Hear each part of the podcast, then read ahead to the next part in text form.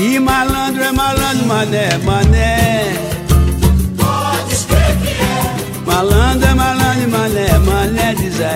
Salve, salve, pequenos gafanhotos! Aqui quem fala é Fabiano Silveira, o professor Nerd, de volta pra mais um ArgCast. Salve, salve o caralho, é Excelsior, porra!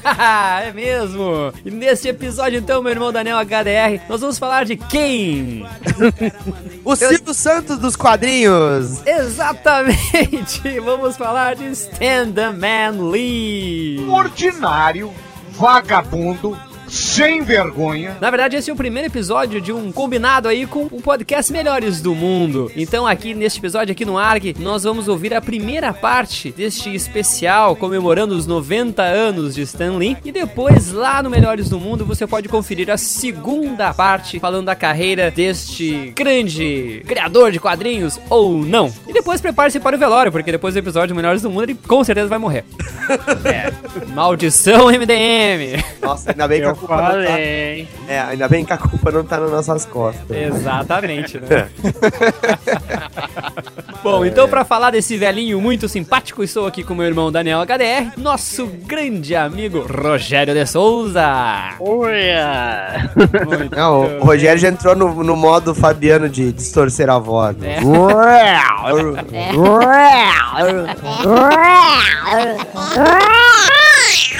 Isso me irrita!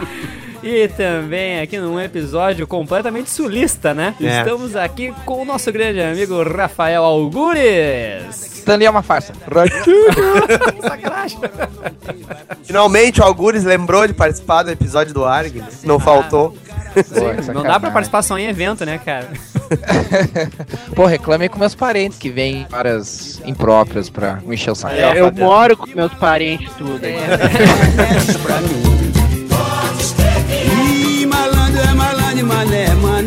aí. É, malandro é malandro, mané, mané, olha aí. Sim, mas malandro é malandro, mané, mané. E malandro é malandro, mané, mané, olha aí. Hello, my baby. Hello, my honey. Hello, my ragtime gal. Send me a kiss, my wine. Baby, my heart's on fire. If you refuse me, honey, you lose me. Then you'll be left alone. Oh, baby, telephone and tell me I'm your own. Cause you can, you won't, and you don't stop. Oh, cause you can, you won't, and you don't stop. Oh, when you can, you won't, and you don't stop. Vamos começar então falando de Stan the Man Lee, a lenda, o cara, o homem, ou não. E É. agora? Agora vamos, vamos falar realmente então de quem fez o Stan Lee, o cara, né? Mas Ah, gente tem, bom. A gente tem que saber as origens dele. né? Exatamente. Claro, nós sabemos a importância de, de Stan Lee, mas a gente precisa aqui também comentar e dar os créditos a quem também é devido, né? Stan Lee não se fez sozinho. Ele teve uma boa parcela de ajuda aí e a gente vai comentar agora neste podcast. O seu Stan Lee, então, é o Stanley Martin Lieber, né? Nasceu em Nova York em 1922. Atenção, Algures, quantos anos ele tem? No, 89, né? Ele vai fazer 90 anos. E eu não, e eu não pesquisei nem, nem tinha nenhuma informação prévia. Foi justamente num cálculo matemático que eu fiz agora. Uma pessoa subjetivamente qualificada. De cabeça. Claro, porque é super difícil calcular, né? Assim, É, 22, 2012. 22, é. Cara, pra mim é. Para mim é difícil calcular. Eu sou péssimo em matemática. Por isso fez filosofia, né? cara? É, exatamente. Por isso que eu sou redator publicitário e não. Eu trabalho como redator publicitário, e não como, tipo, sei lá, analista de estatística ou coisa do tipo. Nossa. Meu Deus do céu. É, as pessoas sempre relacionam o Stan Lee com a Marvel, né? Diretamente, né? É a Marvel, os anos 60 e os heróis que, que compuseram a Marvel, mas o Stan Lee, ele foi um dos profissionais de quadrinhos mais jovens da indústria, eu diria. Ele começou... É, é- é um aproveitador sem vergonha, né, meu? pra tu ter uma ideia, a prima dele era casada com Martin Goodman, que era o pica-grossa da Timely Comics, Sim. que depois virou a Marvel Comics. Né? Acontece que quando ele entrou na, na Timely Comics, ele era realmente o office boy da editora, né? O, o Martin Goodman, pelo menos, não ele não, não abriu logo as portas pra ele pensou assim, Ah, tem que aceitar o primo dessa minha mulher aqui. Não abriu as pernas logo. É, Vamos botar ele pra servir o cafezinho, pra buscar sanduíche pros desenhistas. Foi um, foi um fez, nepotismo. né? Foi um nepotismo fraco, né, na real. é, o um nepotismo. nepotismo forte. É, mas o pior é que é, é literalmente isso que ele fez, né? Porque ele começou ali com assistente em, em 39 e era bem isso, né? Ele, ele buscava nanquim pros desenhistas, É. ele buscava almoço, né? Ele apagava os lápis das páginas, sabe? imagina, né, cara? O cara soprava Cara. a borracha dos outros, né? Aham. Literalmente o auxiliar, o auxiliar do auxiliar, né? Isso é que eu chamo de começar por baixo. Pô, Literalmente, né, cara? Ainda bem que ele não era modelo vivo, né? Já pensou? É. Não vai saber, né? Não, mas vai saber. Ô, Ô, ô, Guri, tu que tá fazendo? Vem cá, tira a roupa e fica paradinho aí pra ver. Beijo, dá um beijo na boca do papi, ó. Quero beijo de língua, ó. ó. Que xarope.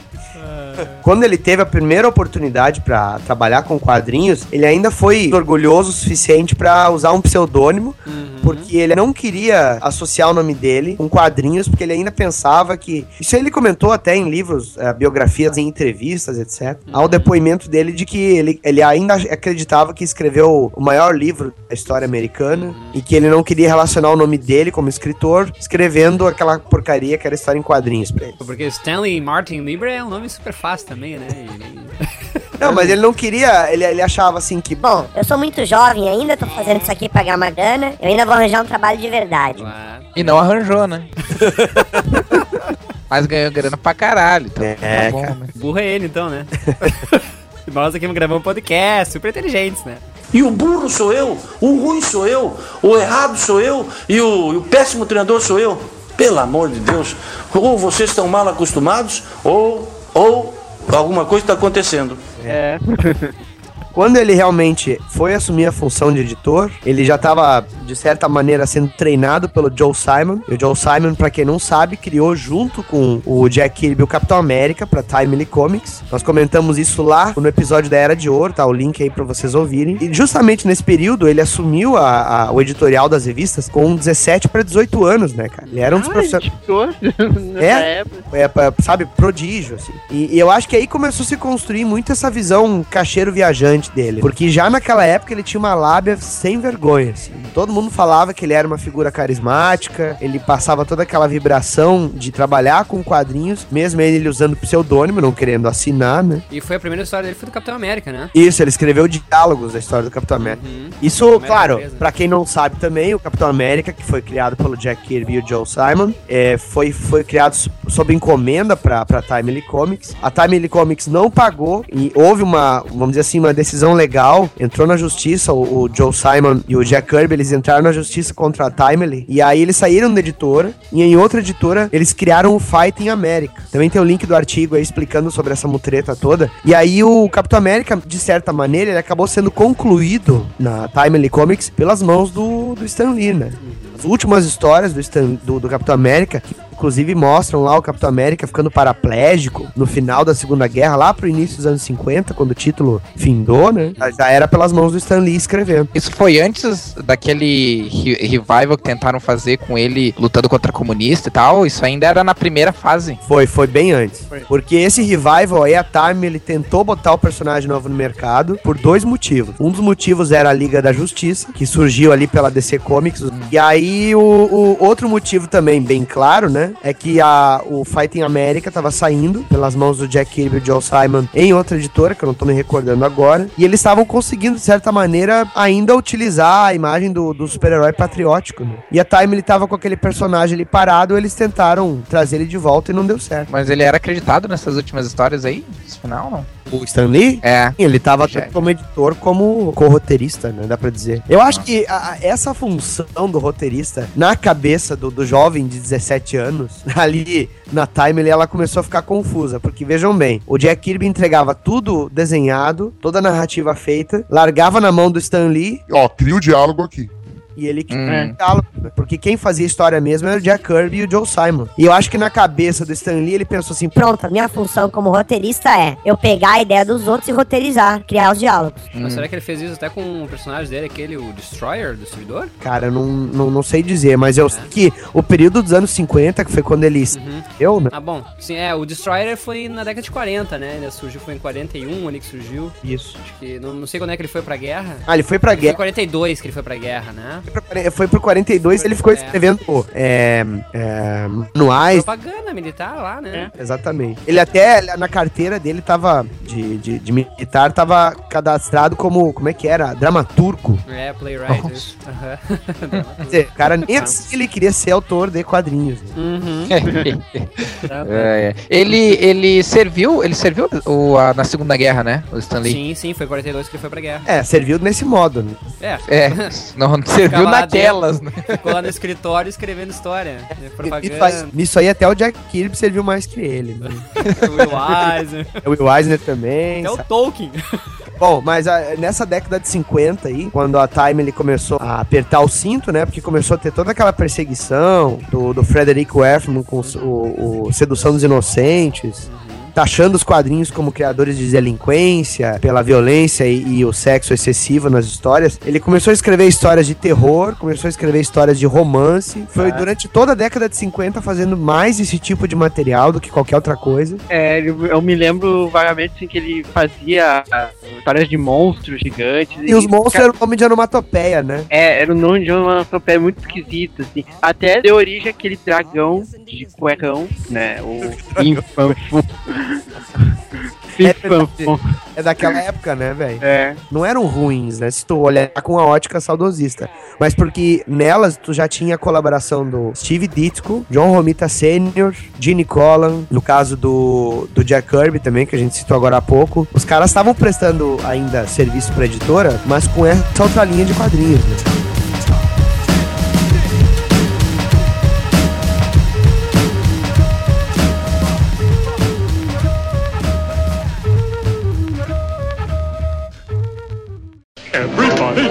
Michigan ride.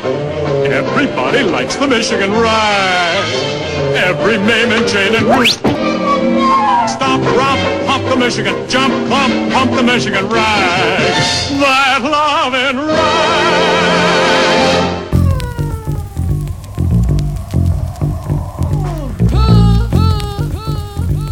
E aí, quando é que ele passa pra Marvel? Antes Da- Marvel, da tá Time, Atlas, né? É, antes a Time, a Time vira Atlas, né? É, ela Sim, isso. publicando esse tipo de material aí, né? Que é de publica o romance, o western, né? Uma ficção científica, medieval, suspense. Na Atlas ainda, né? Depois é que a Atlas vira, então, a Marvel, é isso? É, ela vai virar a Marvel depois, né? Ela vira no início dos anos 60, quando. Uma coisa que a gente já comentou também em alguns episódios aqui no ARG, o Stan Lee, ele tava trabalhando com quadrinhos de terror, romance, que eu já falei, e enquanto isso, a DC Comics, que tinha revitalizado seus heróis da Era de Ouro, e apresentando até alguns heróis novos, mas no caso eles botaram a versão da Era de Prata do Flash, né? A versão da Era de Prata do Lanterna Verde. O Superman e o Batman continuaram sendo publicados. Eles estavam dominando o mercado e eles tinham a distribuidora própria. E a Atlas utilizava a distribuidora da DC. Eles tinham uma norma dentro da distribuidora. Eles não podiam fazer quadrinhos com heróis uniformizados. Se fizessem isso, eles estavam, de certa maneira, batendo de frente com as vendas da DC e aí eles não podiam mais distribuir o concorrente. E aí, tendo esse, essa sinuca de bico e, e tendo que pegar esse mercado de certa maneira, o Stan Lee já tava querendo escrever coisas diferentes. A esposa dele botou pilha assim: olha, Já que tu pode ser despedida a qualquer momento, porque as vendas já não estão tão boas, por que, que tu não pega e oferece umas ideias diferentes com coisas que tu tava querendo escrever? E ele já tinha uma opinião, pelo menos é isso que ele falava já em entrevistas e ainda fala, que naquele período os heróis da, da, da concorrência, da distinta concorrência, eles eram muito apolíticos, ah, de certa maneira assexuados, eles não tinham um background, não, sabe, eles não tinham motivações que fossem humanas ou que fizessem as pessoas identificar-se com eles. né? Então ele pensou, Olha, eu vou criar então uma geração de heróis que vão ter problemas, vão, não vão gostar dos seus poderes, ou se tiverem que conviver com seus poderes, vão ter problemas com eles, pros leitores se identificarem. só que daí ele se lembrou, Porra, não posso criar super-herói. Puxa, pera aí. Então, já que eu não posso usar máscara, e o principal do super-herói é máscara, vamos ver aqui. Ah, eu vou criar essa super equipe aqui pra tentar pegar o filão do, da Liga da Justiça. Vai ser uma família com superpoderes. Ele fez o Quarteto Fantástico. Ah, eu vou criar um, um ser místico aqui. Não vai usar máscara, mas as histórias vão mexer um pouco com elementos de terror e magia. O Doutor Estranho. Ah, vou pegar um monstro aqui, porque eu já faço história de monstro mesmo. Vou criar um cara que se transforma no monstro. Criou o Hulk. E pegando Thor também, que envolve conceitos de mitologia, tu tinha heróis que não eram uniformizados, vendidos pra esse filão e eles não entravam em conflito com a editora. E aí né, surgiu o universo Marvel, de certa maneira, como a gente conhece. Mas, aí é que vem a questão. Não foi só o Stanley que criou isso, porra. Ah, meu Deus do céu. Exato. Como assim não foi o Stan Lee? Ah, não. Eu, eu vou sair desse podcast. Ah, vamos embora, Algures. Vamos pro podcast da DC Comics. Vamos embora. É bom não esquecerem que estão na minha casa. Portanto, vamos ver o programa que eu quiser e o canal que me der na telha! Não, não, voltem aqui! Ai, o Stan Lee criou o Homem de Ferro, criou o Hulk. Não foi só ele, certo? Não foi só ele. Dou a minha cara pra bater, porra!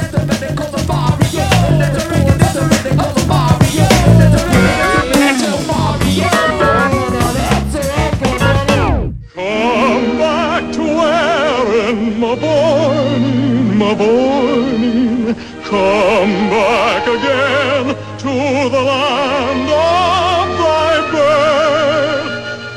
Wild about Harry, and Harry's wild about me. Oh, I'm just wild about Harry, and he's just wild about. Cannot do without. He's just wild about me.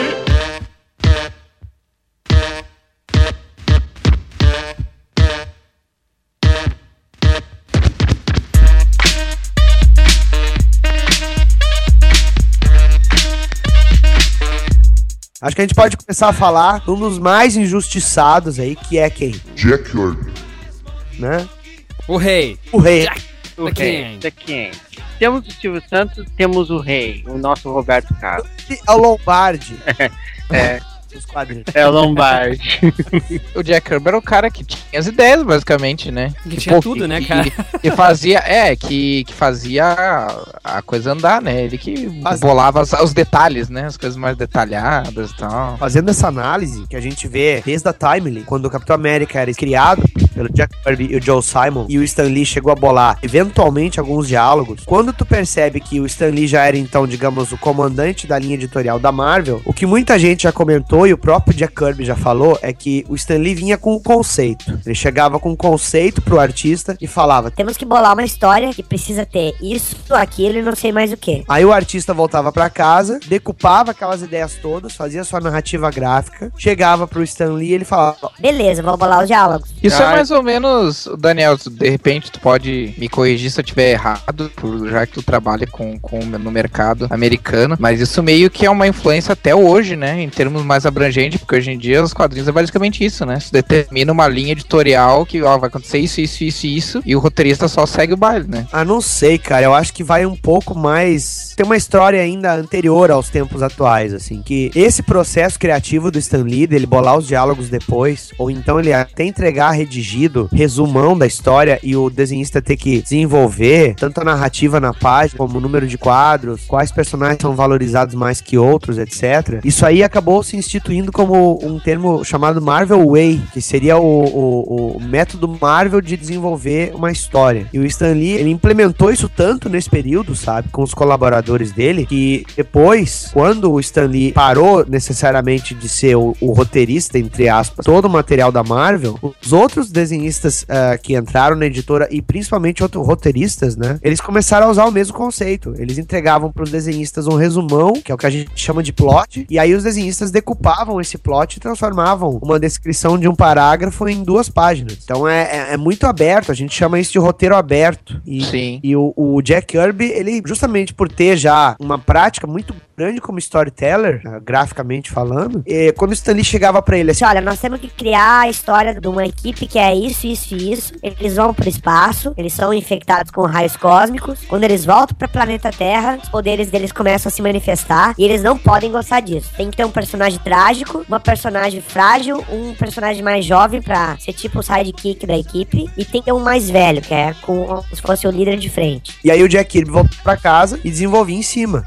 A gente até não sabe dizer assim quanto por cento é pra cada um, sabe? Mas isso ficou muito dúbio naquela época. É isso que eu falo. É, é muito. É um trabalho colaborativo. Assim, é como se tivesse tudo ah, junto. Um tem uma ideia, outro tem outra, e, e fica confuso depois. É, e, o, e o- Jack Kirby mesmo, ele participou de várias criações do Lee nessa época, né? Sim?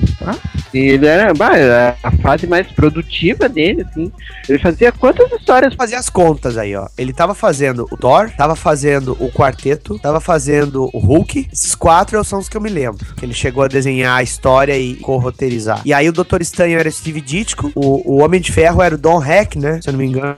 O Homem de Ferro? Era Don Heck. Era o. Era o. Era o Don Heck ou era, era o irmão do Stan? Não, o irmão do Stan foi o Thor, não era isso? Olha que eu acho que não, acho que era o Homem de Ferro. É o Homem de Ferro. Ah, é, é verdade. episódio do Homem de Ferro lá atrás, no, também. Tu quer dizer a arte do coisa? Não, a, a, a história, a história. O, o- claro, a arte também. A arte era do Don Heck, mas Isso. tu tinha. Era uma co- o, o Homem de Ferro foi o primeiro personagem ali da Marvel que tava escancarado, que era desenvolvido por várias pessoas. É, tava. Até tem uma imagem aqui que tá dizendo que é o, o, o argumento do Stan Lee, o roteiro do Larry Lieber, o irmão dele, né? Isso. E a arte do Don Heck, por exemplo. É, o argumento, pra quem não sabe, tá? É, é o resumão da história. Pra quem tá ouvindo o podcast que pensa que o roteiro são as mesmas coisas, é diferente. Então, no caso, o Jack Kirby já tava em quatro títulos, o Steve Ditko em dois. Isso que a gente não falou do Homem-Aranha ainda. Então, se tu pensar bem, os caras tinham que produzir pra caralho, decupar aquelas ideias básicas que o Stan Lee passava, e o Stan Lee bolava os diálogos depois, né? Mas é, os desenhistas tiveram uma parcela fundamental aí, cara. Ah, é. Bah, desenhistas eram praticamente co-criadores mesmo.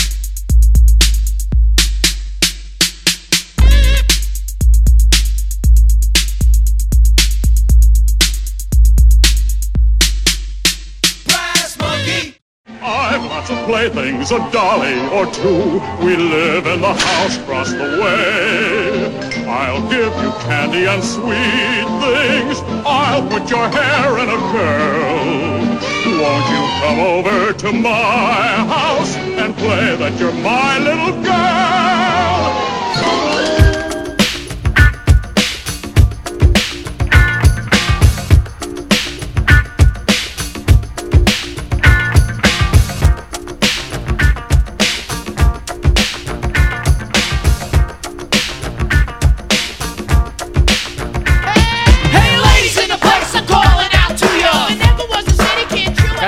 Que um dos, os maiores perrengues mesmo é do, do Stan Lee com o Jack Kirby, né? É, eu acho que foi o maior, maior atrito. Eu acho que também tem outro aqui, sabe? O Steve Ditko. Ah, bom. Ah, Ele participou do Homem-Aranha, ele criou. Na verdade, é engraçado. O Homem-Aranha é outra parada interessante. É, Ele ia ser desenhado pelo Jack Kirby. E o Kirby criou o design do Homem-Aranha. É, só que o Jack Kirby fazia os personagens muito fortes. Até o Tocha Humana dele era porrado, sabe? E o Doutor Estranho, por exemplo, já era desenhado pelo Steve Ditko. E era um personagem mirrado, magrinho, sabe? Quando ele queria fazer o Homem-Aranha um personagem adolescente, não combinava o traço do Kirby. Aí ele pensou no Steve Ditko. E o Kirby foi o que fez aquele, aquele primeiro visual, né? Que foi descoberto há poucos anos atrás, que era que ele usava uma pistola, o Homem-Aranha usava uma pistola. A pistola injetora de teia, não era o É, Steve Ditko que teve a ideia do, dos braceletes. Bem melhor. o, pré- é, o Homem-Aranha Homem-Aranha pré-dítico era um Homem-Aranha bem diferente, né? Visualmente falando, assim. Quase um herói de pulp. Né? Tinha uma pistola ali que lançava a teia e era mais. Usava roupa colante, mas era mais corpulento, né? Tinha, era até meio parecido com o Capitão América, assim, a roupa, né? E, e outra, né, cara? O Homem-Aranha foi tipo a, a quebração de prato entre Marvel e DC. Começou- ah, sim, sim, foi. E agora eles tinham um herói com máscara. Isso. Fudeu. É, não é. vamos fazer isso. Mas o Homem-Aranha foi um campeão de vendas, ganhou revista própria logo em seguida, né? Outra coisa que o pessoal não sabe é que o Stan Lee e o Steve Ditko, eles tinham essa parceria tal como o Jack Kirby e o Stan Lee. Só que o Ditko, ele sempre foi um desenhista, eu acho, assim, dá pra se dizer que o Jack Kirby não tinha um perfil, logicamente, de um nerd. Mas o Steve Ditko tinha. Tanto que o, o, o Homem-Aranha, o Peter Parker, é o Steve Ditko. Se tu olhar fotos dele, os dois são a mesma pessoa, praticamente. Sim, é. Mas vai outro aspecto aí também. A Beth era a tara do Steve Ditko. Ela era a secretária do Stan Lee. é a, a- eu, eu não me lembro o nome dela aqui, mas vamos botar a foto aí. Ela era uma paixão ah, retraída, né? Um- uma paixão platônica do Steve Ditko. Ele nunca chegava nela. Vocês podem olhar na foto aí do link. Viu, seus leitores do feed? Os nerds punheteiros vão ter que sair do feed agora pra dar uma olhada, né? Ah, mas aí dizem as más línguas que o Stan Lee escancarou essa paixão do Steve Ditko pra secretária. Ela disse que não tava afim e não sei se queimou o Steve Ditko, mas ele ficou tão fodaço assim com o Stan Lee que ele não pisou mais na editora, passou a trabalhar à distância e chegou o momento que ele caiu fora. Foi quando o John Romita Sr. assumiu. Ele foi lá pra Charlton Comics criar o Eu da Shaw. Besouro Azul, Capitão Átomo, né? pacificador. Ah, é Sombra dele. da Noite, Pacificador, não foi? Todos esses, hein? É, o Steve Ditko levou o talento dele pra lá, né? E aí o Jack Kirby continuou na editora. E aí na famosa saga do Galactus, que o Galactus chega à Terra e vai devorar o planeta, o Jack Kirby tinha criado um herói pro filho dele, pro filho mais velho dele, que gostava de surf, achava legal o surf. Personagem todo prateado que voava numa prancha. E quando, o, o- numa das reuniões editoriais, né, do, do Stan Lee, ele chegou pro Jack Kirby e falou Cara, nós precisamos criar uma história aqui que vai ser pro especial do quarteto aqui, de edição comemorativa. Acho que era número 25, era número 50 já, não, não tô lembrado. Corrijam-me, por favor. Precisamos criar uma história poderosa. E ele falou da ideia do Galactus, que seria um, um ser celestial que viria do espaço para devorar o planeta Terra. E o Jack Kirby falou assim: Olha, por que que a gente não faz ele ah, ter um sentido meio bíblico na parada? Ele tem um emissário que vai avisar a Terra. E esse emissário, olha, eu tenho uma ideia aqui. Eu tenho esse personagem, tem um ser prateado que voa numa prancha. o Stan Lee gostou da ideia, né? É, o Stanley gostou da ideia porque ele acha muito mais fisicamente possível, né? Do que voar que nem o super-homem sem ter nada. Sem ter uma É. prancha embaixo. Ah, é. Tem alguma coisinha pra falar assim pra, ele. É, tem que ter uma coisa mais científica, tipo uma prancha, É, não- pra fazer ele voar. Ou um martelo sendo girado e arremessado. né?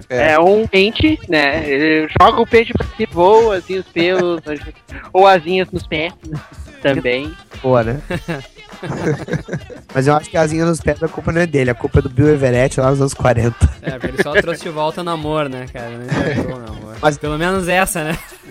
Só pra gente se situar aqui. Então o Jack Kirby chegou pra ele e falou: Eu só vou deixar tu usar o personagem se caso os leitores gostarem do personagem eu puder fazer roteiro e desenho da revista. Que esse personagem eu criei pro meu filho e acho que vai ser legal, eu tenho um monte de ideias pra ele. E não sei o que mais. E aí eles chegaram num acordo. Vamos usar o personagem e se fizer sucesso, a revista é tua, Jack. Prometo. Oi, eu tô dizendo a verdade. Vou falar com os grandões aqui e vou batalhar essa revista pra ti. Dito e feito, o personagem foi lançado na saga do quarteto, fez o maior sucesso e tal e coisa. Mas eu- aí eu tenho que concordar com o Stan Lee. O John Buscema, que já colaborava com a editora, né, ele tava desenhando, acho que a arte do Thor, combinava muito mais o traço dele de personagem esguio, mais atlético, combinava com o surfista prateado. Aí ele chegou e falou: Não, tu vai assumir essa revista do surfista. E o Jack Kirby ficou puto da cara, porque ele já não era acreditado totalmente. Ele recebia só como desenhista. E aí fazia desenho e arte final muitas vezes. E daí, pra variar, o cara pega o personagem dele, que já virou propriedade comercial da Marvel, sendo usado na editora. E ele não podia escrever e desenhar a revista própria do personagem, daí ele caiu fora da editora. Né? E mandou fora. Pelo amor de Esse Deus. Stanley não é fácil. Kirby na... Tá, a gente falou do, do Jack Kirby. E o Steve Ditko, qual foi a merda que deu? Mesmo? Ah, o Steve que foi pra DC também, né? É, após o que o Jack Kirby tava fazendo do lado, daí lá na DC ele criou quem? Quem? Quem? Quem? Quem? Raimundo Quem? Nonato. Raimundo Nonato. Nonato. O que, que o Dixon fez na DC? Ditko criou o Rastejante. Bah, super importante o personagem. Cala a boca, Fabiano. É um decenalto, não sabe nem esse personagem. Abra o olho, porra! Abra o olho! Rapini Columba. Ah, é isso. Rapini Columba, É. o Rastejante, o Shade, acho que era o nome do personagem. O Shade, que é, é, Eu lembro desse Shade do, só do Esquadrão Suicida, mas ele lá. E uns outros caras que eu não conheço. Foi utilizado na Vertigo também depois, né? Ah, é verdade. Verdade. Saiu aqui no Brasil, acho que uma das primeiras edições pela Metal Pesado, tudo em quadrinho. Seu rosto do caralho.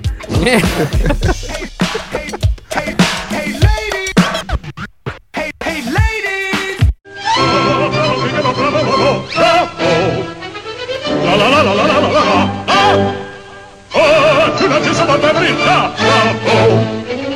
La, la, la, la, la, la, la, la, la, la, la, la, la, la, la,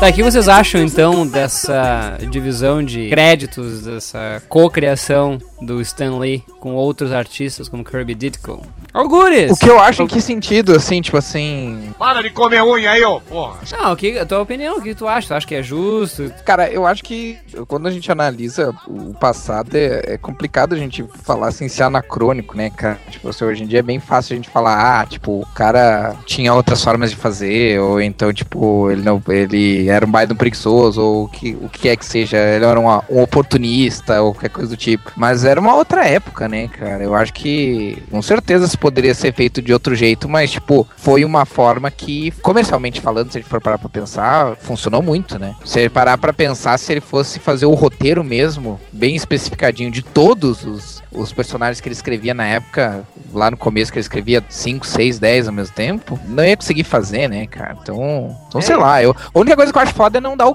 devido crédito. Isso é uma coisa que eu, eu realmente acho foda pra outras pessoas que contribuíram também, sabe? eu acho que hoje, assim, o mundo tá meio. o- Os Estados Unidos, principalmente, né? Ele, qualquer coisinha é motivo pra processar. Então, hoje, assim, as coisas são muito bem feitas ou planejadas. Ah, o fulano criou, o fulano fez, o fulano fez a arte, o fulano fez o desenho, o fulano fez o quê. Hoje é tudo muito cuidado. Eu acho que naquela época, como eu acho que talvez ainda não tivesse essa, esse medo e, e tudo podia virar processo, por isso que acho que foi meio a bangu, assim, né? Eu, eu criei, tu, enfim. Não sei, o que, que tu acha, Daniel? Ó, cara, a Bangu eu não diria, porque ele montou, ele instituiu um esquema que comercialmente estava funcionando. Todas as revistas eram entregues no prazo, tu tinha nomes fortes artisticamente na editora que estavam participando de todo. Alguns sentiram a, a deficiência disso, o caso do Jack Kirby é, é visível, se tu pegar as primeiras histórias do Quarteto Fantástico e as primeiras do Thor que ele fez, as primeiras do Hulk, e aí tu, tu olhar o que foi feito depois que ele montou um sistema de estúdio mesmo, que ele padronizou o desenho dele de uma maneira que a gente conhece hoje. Ah, ele conseguiu sintetizar muito artisticamente o trabalho dele também. E aí houve um- uma elevação de qualidade na, na questão toda. Eu acho que foi conveniente pra editora. E o Stan Lee, como o cabeça, ao mesmo tempo que ele tinha que levar todos aqueles títulos nas costas, né? Sendo o editor, de certa maneira, de tudo e tendo que bolar diálogos e tudo mais, pra ele era cômodo. Vai ver, estavam pagando uma merda também, não, eles não estavam pagando o suficiente. Ele tinha que acumular funções e os desenhistas estavam acumulando funções também, sei lá. Mas, cara, que eu acho uma, uma injustiça que só tá sendo revista hoje em dia, eu acho, porque eu já olhei documentários do Jack Kirby, eu já olhei documentários sobre o, o Stan Lee, com o Stan Lee participando, eu já olhei documentários sobre o Steve Ditko, e tu percebe pelo menos que só hoje, só nos dias de hoje, que tu tem um fanbase consolidado, sabe, de todos esses caras, o Stan Lee admite, sabe, que foi co-criador. Sim, eu lembro que teve épocas, ah, principalmente ali nos anos 90, que ele evitava de comentar os assuntos, dizendo que ele tava velho e que ele não lembrava. Isso porque o Stan Lee, o Stan Lee, ele botava a cara dele, né, no- na, na mídia, e os outros artistas começaram a fazer isso também. O Jack Kirby mesmo, sabe? Não sei se o pessoal aqui que ouve o ArgCast chegou a comprar quadrinhos de banca nos anos 90, mas alguns devem ter comprado. O Jack Kirby, ele chegou a, a participar de convenções e, e dar entrevistas. Ele falava que ele teve a parcela criativa dele e passou por dificuldades muito sérias a ponto.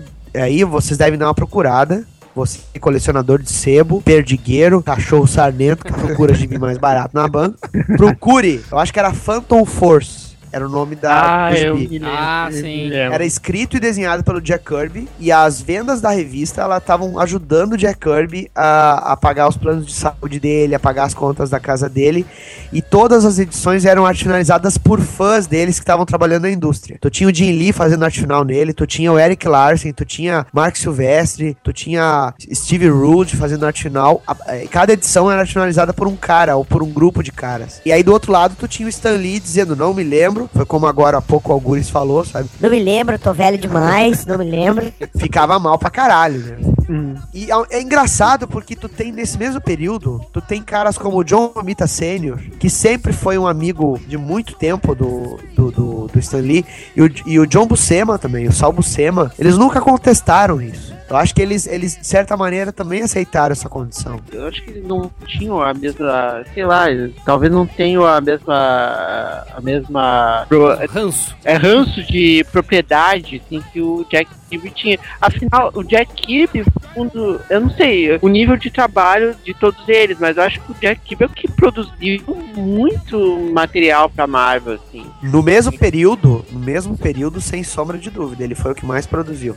E se tu somar o tempo ainda de Atlas Comics, com ele fazendo quadrinhos de terror, e muito da propriedade intelectual daquele período foi reutilizado pela Marvel, conta, sabe, como tempo de trabalho lá. Bom, na minha opinião, assim, eu acho na época que foi feito, como o Augusto falou, né, é um pouco difícil. Assim, eu acho, assim, é meio sacanagem, assim, o Stanley, acho que ele tá cansado desse assunto de, de propriedade. Agora a gente já não é mais nada na Marvel, só tem o nome dele lá, né. Até ele criou uma outra editora, tá por fora, já chutou o balde há muito tempo, sabe. Só representa, ele só é um representante. E- É, ele ficou marcado como criador, na verdade, É. de todo o universo Marvel. Assim que as pessoas Mesmo- veem ele, mesmo aquelas pessoas que não conhecem quadrinhos, que assistem os filmes da Marvel, já ouviram alguma vez falar em Stan Lee e associam, ah, Stan Lee é o criador de tudo isso que a gente tá vendo. Então é assim que as pessoas veem, né?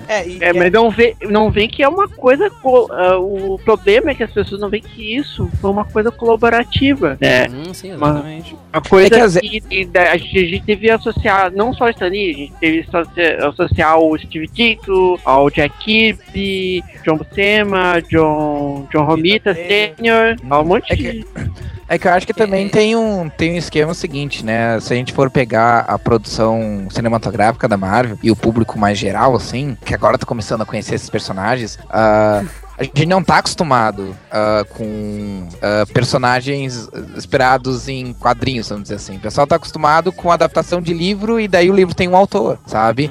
E tanto que se tu vai pegar ah, adaptações como From Hell, por exemplo, ah, embora obviamente no filme seja acreditado ao, ao Campbell também, que é o, o artista, ele é falado como um filme do Alan Moore. V de Vingança é falado como um filme do Alan Moore, sabe? Então ainda se tem essa coisa de, de simplificar a uma pessoa só, um criador só. Talvez porque também muitos grandes, muitos quadrinhos clássicos como ah, Spirit, por exemplo, eram feitos pelo, por um autor só, né? Mas E geralmente é o roteirista, né? É, então- também, né? Não, o artista, na verdade, ele é só o profissional que tá botando as ideias daquele roteirista ali no papel. né? Sim, então eu acho que se, gena- eu acho que se generaliza, assim, sabe? Tipo, se aproveita pra pegar o Stan Lee. Ah, o Stan Lee é o cara, ah, sim, ele é o criador do Homem-Aranha. Ponto, sabe? Tipo, se generaliza como se ele fosse o criador de um livro que, que foi onde foi criado o Homem-Aranha, sabe? Não, ah, eu, eu acho que as pessoas não, elas ainda não, elas não entendem as pessoas, vamos dizer, entre aspas, comuns, as pessoas que não são ah, leitores de quadri, leitores de quadrinhos. Eu acho que eles ainda não entendem, não compreendem o escopo, que o escopo do, do, de uma revista em quadrinhos é semelhante, embora com bem menos funcionários, ah, bem menos funções, como o cinema, que existe toda uma colaboração, sabe? Tanto que quando se fala em cinema, se fala dos méritos de um diretor também, É. e não do, e não de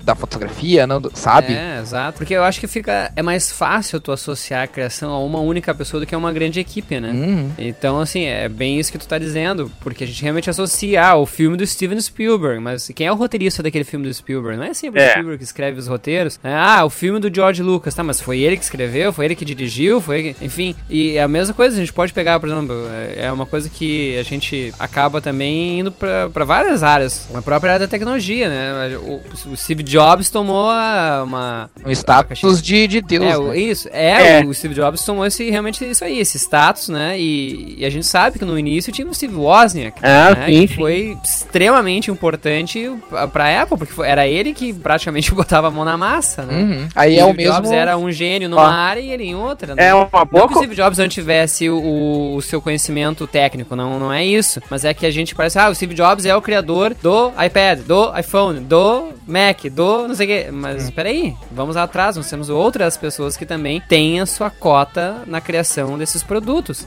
O Steve Wozniak era um deles. Aqui a gente tá falando dos quadrinhos, Steve Ditko, Kirby e tantos outros, né? Mas é mais fácil associar uma única pessoa do que a mais de uma, né? Uhum. Sim. E tem o garoto propaganda também, né? O Stan Lee, no caso, é o Steve Jobs da, da Marvel, né? É, Ele é, acabou é, virando isso, o garoto propaganda. conseguem, é, Isso- consegue se promover, né? Isso, aparecer. isso, é. isso me faria. Ó, isso me faz também levar uma pergunta pra vocês, tá? Vocês não acham também que o Stan Lee, claro, ele se acomodou na figura do personagem que ele criou. Ele virou um personagem da Marvel. Tanto que nos anos 70, quando ele já não tava mais na função de roteirista, propriamente dizendo, a única coisa que ele fazia e ainda faz até hoje, se não me engano, é as tiras dominicais do Homem-Aranha nos quadrinhos que saem no jornal. É a única coisa que ele escreve, necessariamente. Ah, ele era só, vamos dizer assim, o editor executivo. Ah, ele já não tinha o cargo de editor das revistas e de roteirista. A Marvel passou a colocar Stan Lee Presents. Ele virou um personagem da editora. Vocês não acham também que essa imagem do personagem só colaborou pra ficar essa lacuna entre a equipe artística? Eu- eu- esqueçam as outras mídias. Eu não tô falando de cinema, não tô falando Sim, de sim, animação. sim. Só quadrinhos. É, eu acho que essa criatura, o personagem Stan Lee, que falava Excelsior e respondia sessão de cartas, e sempre que tinha uma pauta na mídia tava ele falando, e quando tinha uma atração temática no Parque da Universal, tava ele lá pra inaugurar. Esse personagem não ajudou a criar essa lacuna entre a- artista e, e- e editor? Eu acho que sim, com certeza. Criou, com certeza. É um. Porque é a forma de tu fortalecer a imagem dele, né? Então tu mais uma vez reforça que parece que tudo vem de um único gênio, né? Mas é que é, é irônico, tu hoje em dia tu vê ele falar Como eu gostaria que o Jack Kirby estivesse comigo, vendo tudo isso acontecer, fazendo as pontas dos filmes comigo. É, Ah, mas aí Mas é um é pouco de política da boa vizinhança, né? Sabe que tem gente que sabe do perrengue dele com, com o Jack Kirby, então, ah, eu vou, né? Eu, eu- Eu sou o velho bonzinho, o velho velhinho simpático. Não, e a gente tem tem que parecer o bom velhinho mesmo. E a gente tem que pensar também que, tipo assim, não foi um plano maligno pro Stan Lee dominar Exatamente, mundo, né, não cara? foi. Tipo, é uma É. coisa que, é uma coisa que, tipo assim, provavelmente fugiu do controle, né? Não, Sim. não, não dá pra controlar todas as variáveis. Daqui a pouco, quando ele percebeu, a coisa já tava acontecendo assim e virou meio que um círculo vicioso, né? Tipo assim, as pessoas começaram a associar a Marvel ao Stan Lee, aí a Marvel Uhum. começou a associar a Marvel ao Stan Lee e, e ficou nesse círculo, né, cara? é, eu acho que ele, É, ele- Eu não sei se ele. Como é que era o meio. Como é que. Eu acho que o Stan Lee conversava com as pessoas no meio, assim, com, com os empresários, com os distribuidoras, com, com outras coisas. É, e- é, é, eu- ele, como um trabalho de editor e representante da empresa, deviam ter. Daí botaram a Marvel como, como empresa, assim, botou ele como símbolo. Eu acho que é só importante mesmo, bem isso que o também assim, que o Augusto comentou, que a gente não tá demonizando aqui o Stan Lee, né? A gente tá tentando analisar friamente as coisas que aconteceram na época, né? A gente sabe da importância do Stan Lee, mas a gente também tem que reconhecer a importância de outros que ajudaram, né? Hum. Então a gente não tá demonizando aqui o cara, né? Falando que o que ele fez é realmente um plano ma malévolo, maligno de dominação total dos quadrinhos. Não, não é isso. Então, ouvinte do ArgCast, compreenda. Esse episódio é pra você entender que não foi só ele, porra, que criou.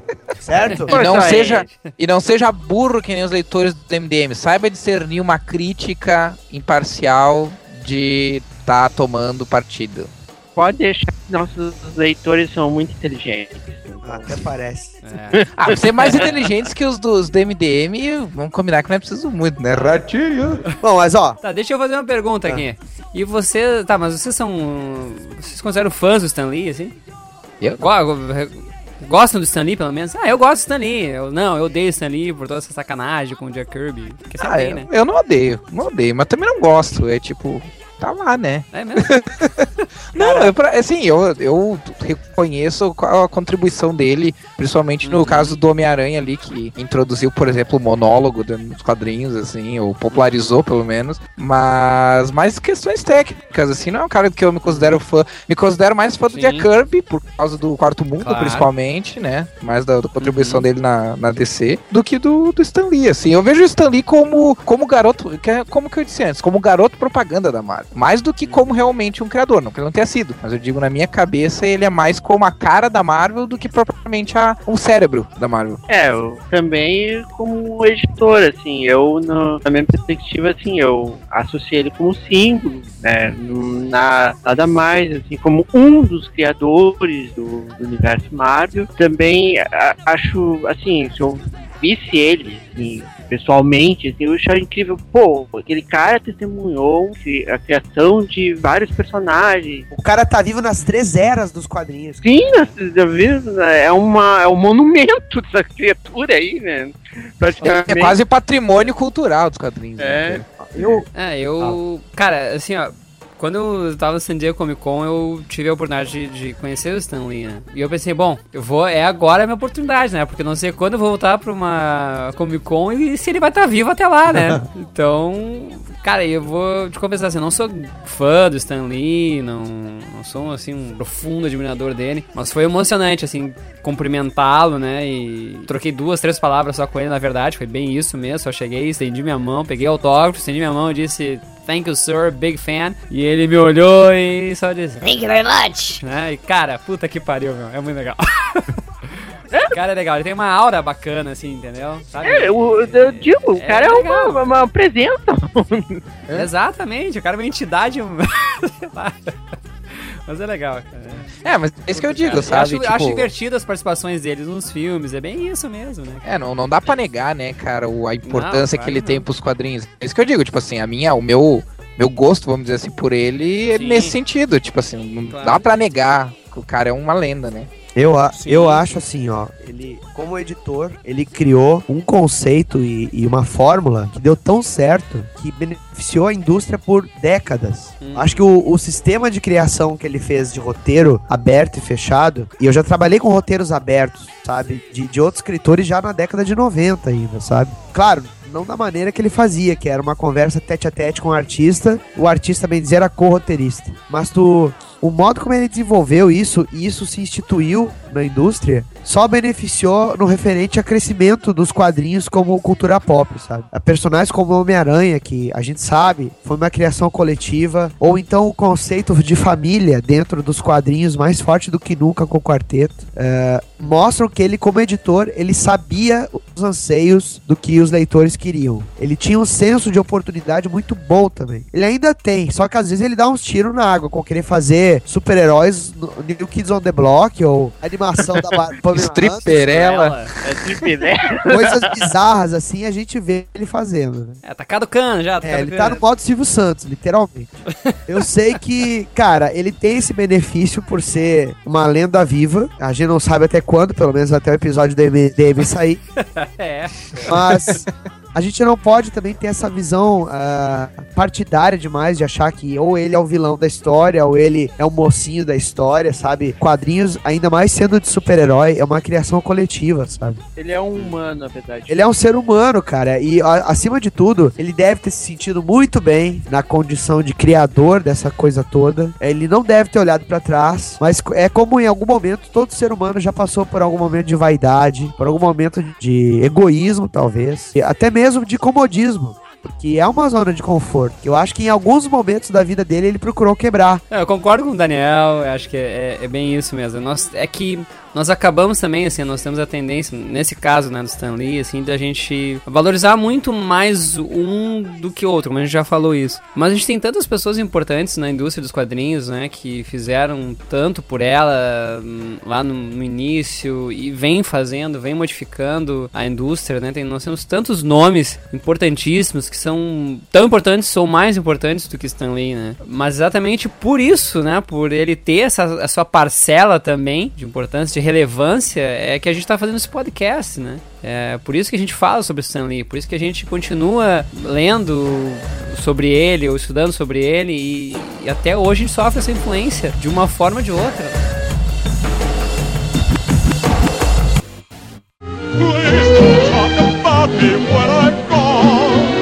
Oh, honey, though our friendship ceases from now on.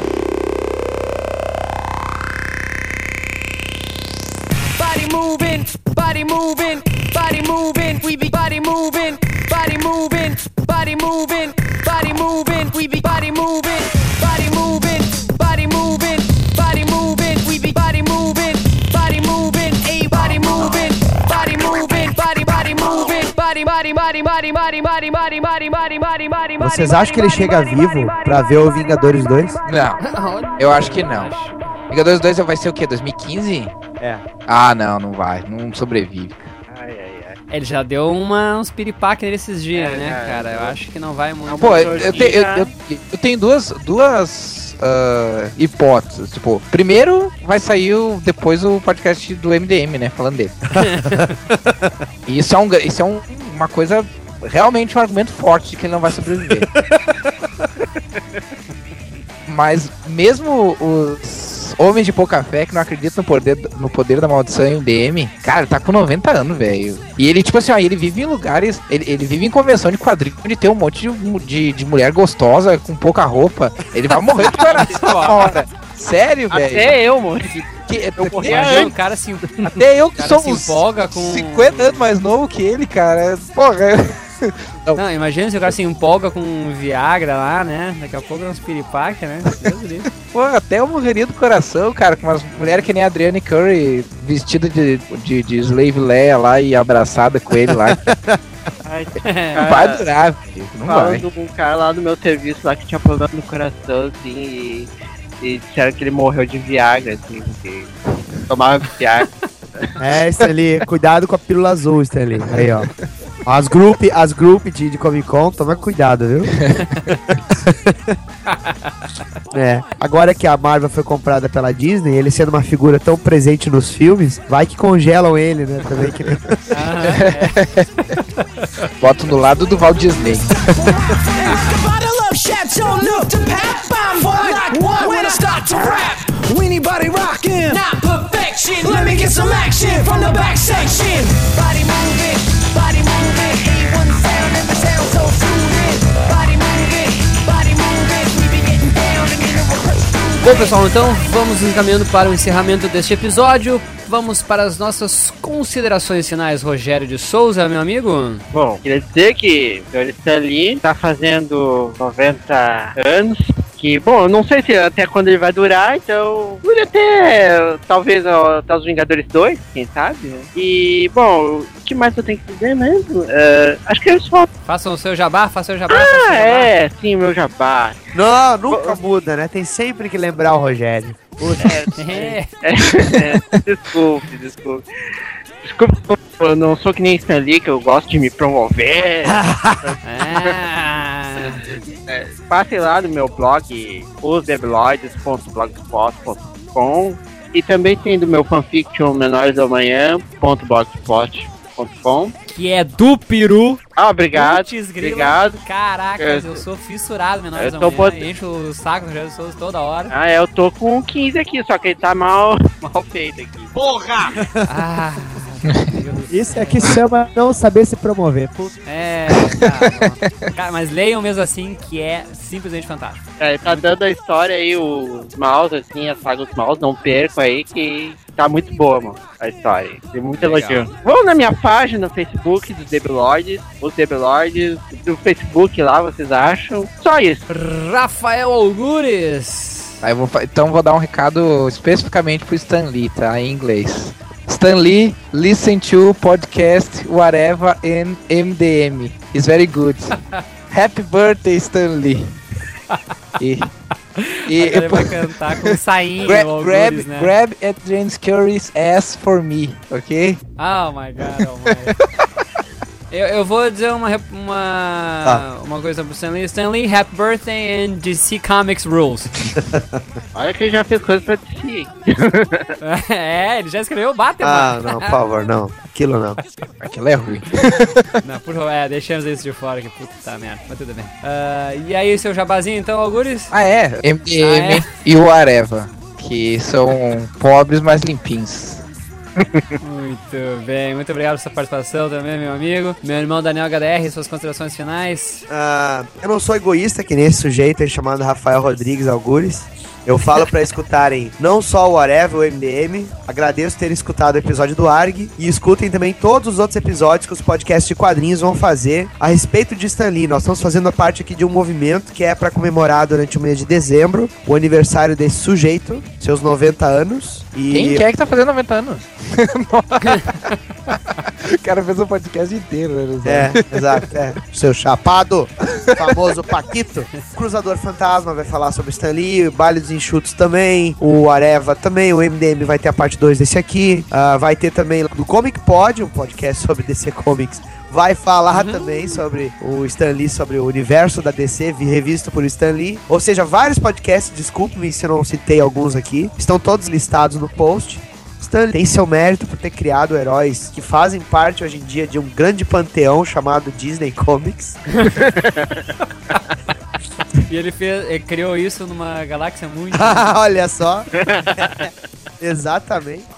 Mas, ah, acima de tudo, não esqueçam que quadrinhos é um trabalho colaborativo. E se essas ideias vieram de uma mente imaginativa como a de Stan Lee, elas ganharam forma graças a autores como Steve Ditko, Jack Kirby, Gene Colan, John Romita Sr., Jerry Conway, Jerry Kane. Jill Kane e tantos outros que constituem. Jim Steranko, exatamente. Don Heck. É, todos os outros nomes que constituíram esse fabuloso universo da Marvel podem falar desse Necos. A Marvel tem uns personagens muito legais. E isso eu tô também falando pros ouvintes do ARG que ficam reclamando que a gente só fala de DC Comics aqui. Essa é o Fabiano, é. Ah, Fabiano e os fakes dele, né? é, exatamente. Então, obrigado por terem ouvido e feliz aniversário, Stan.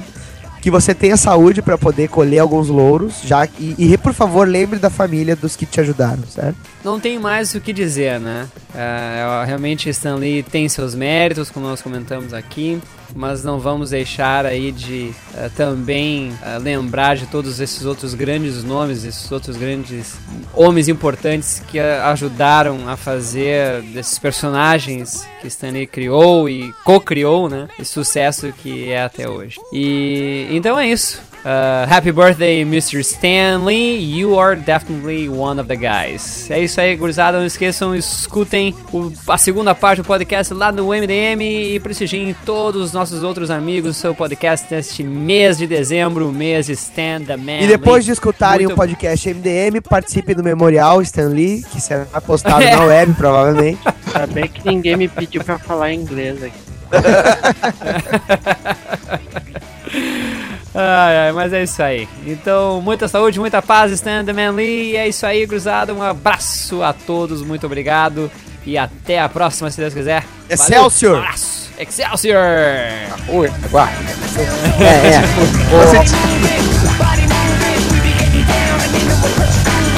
Body moving, we be body moving, body moving, a body moving, body moving, we be body moving, body moving, a body moving, body moving, we be body moving. Bom, depois a gente tem que fazer Rádio nossos testes. Gaúcha. Rádio Gaúcha. É, temos os microfones dos profissionais aqui. Bom, o Augusto já teve uma prévia, né? Não, o Augusto- Já, já, pô, o fiquei com inveja. Equipamento. Quase- Não, Quase por isso tu- roubei. não, tu não viu, tu viu o microfone de bailão. O que a Ah, gente eu- usou no, are, no, no, no evento foi microfone de bailão aqueles. Ah, mas tinha uma mesa de som. Não, me- é, não, porque os microfones que a gente tá usando agora dá Agora até medo. Puta, agora, agora é profi, cara. Quando Ah. tu entrar no ARG, a gente te dá um, tá? Não fala assim que o Rogério vai querer um também. Ah, aí é? eu não tenho. O Morcelli vai querer um também. É. Aí, aí, aí, aí fudeu. Tá, tá bom. Na próxima New York Comic Con já sabe o que a gente vai trazer, né? Não? Nossa, vai vir uma mala só de Só microfone. de microfone, que merda. Agora, eu vou dizer uma coisa, assim. Ivo, réu, chupa agora o Algures, porque quem tá representando o MDM é ele, viu? É. Cara, esse podcast vai ser o podcast não grata pro pessoal que é Meu fã Deus. do Stan Lee, cara, porque... Detonando Stan Lee aqui, né? velho? Vamos mudar o nome do episódio, Detonando Stan Lee, né? Vou achar que é de games. É. tipo aquele Sérgio Aragonés destrói a DC, né? Argcast É. destrói, demule o Stan Não, Lee. eu tô sabendo. Você, Ah. Stan Lee, herói ou fraude? Muito bem. Ah, mu. só um cara. Falta. Da distribuidora. Vocês não podem. Espera só um pouquinho. É que ah, meu nariz tá. Seria uma ca- coca. deixa, deixa a macaca aqui no nariz. Ah, bom, o cara ouvir o RedTube ouvindo é foda, hein? Dá fanho assim. pô. Ah, não, vou ter que fechar aqui as coisas aqui. Bom. Estudo pauta, né? Vocês são- É que falar da Marvel é difícil, né, cara? DC. Não, de- deixa eu só pe- deixa eu pensar aqui um pouquinho que eu já lembro. Pera aí, calma aí. É. Vou procurar pela memória aqui. Criou Vai lá, pesquisa, pesquisa aí, Algures. na boca. Tamo nessa. Ele criou a Big Barda! Não. Ele criou a barba? Não, tava falando do, do Jack Kirby? Tá falando do Kirby ou do Ditko? Não, do Ditko, né? Putz, é. Ah, é, porque ele é importantíssimo, Rastejar. Ah, sim, tu anda com esse avatar do Batman aí, né? Batman do Jim Lee, né, por si. Puta que pariu. Mas ele é um ser humano como qualquer outro. Pera aí. Ah, tô nariz estupido. Teve momentos trágicos na vida dele também. Quem olhar a biografia dele sabe que ele perdeu ah, um filho três dias depois do nascimento. E foi bem antes da Marvel.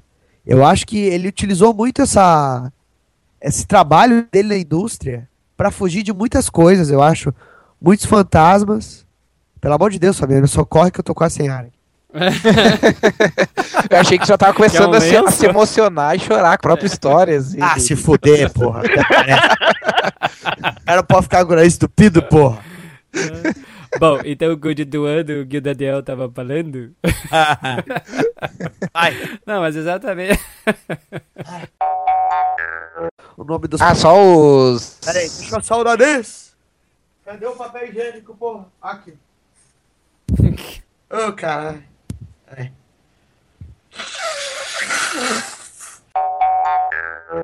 É, o mais, mais engraçado é que o, o Algures representou o MDM vai fazer propaganda do Areva. Isso real vai te dar uma voadeira, hein? so dear inmates,